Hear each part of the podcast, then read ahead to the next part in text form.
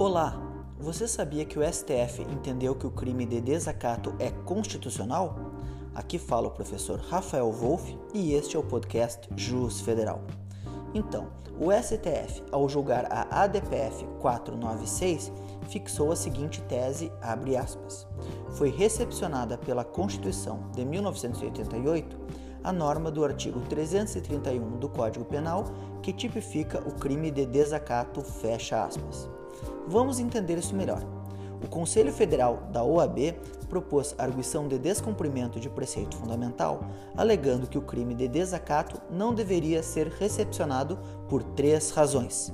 Primeira, o crime afrontaria a liberdade de expressão, cerceada pelo risco indevido de punição.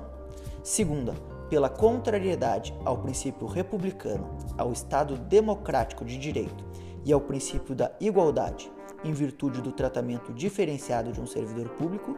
Terceira, pela afronta ao princípio da legalidade diante da existência de um tipo demasiadamente aberto.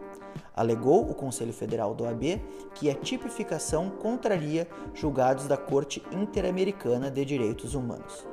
O voto majoritário da lavra do ministro Barroso rechaçou as alegações do Conselho Federal. Eis os pontos que entendo merecer destaque.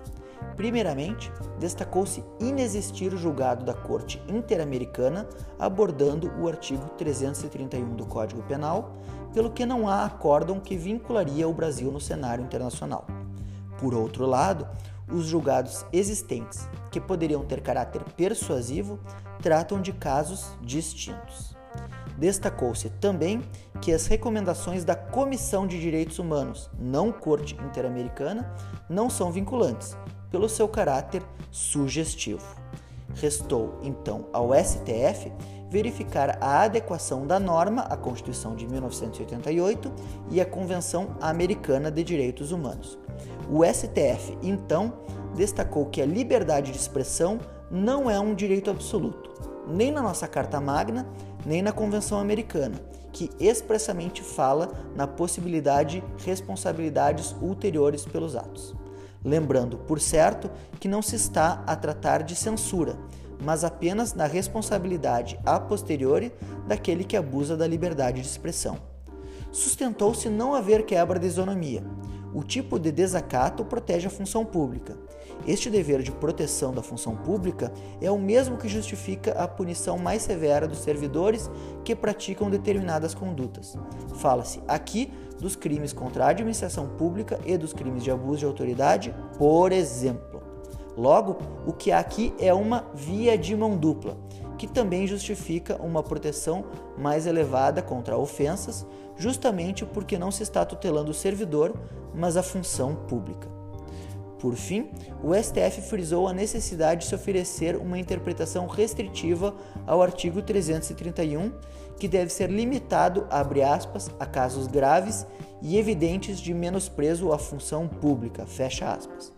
O ministro Barroso ofereceu três exemplos de tais casos graves. Primeiro, ofensa grosseira e exagerada ao agente de trânsito que procura realizar teste de alcoolemia. Segundo exemplo, rasgamento de mandado entregue por oficial de justiça. Terceiro exemplo, tapa em funcionário público que busca cumprir seu dever. O voto vencedor lembrou que a pena do tipo de desacato é modesta, havendo sujeição à transação penal e outras medidas despenalizadoras. E vocês, o que acham? Concordam?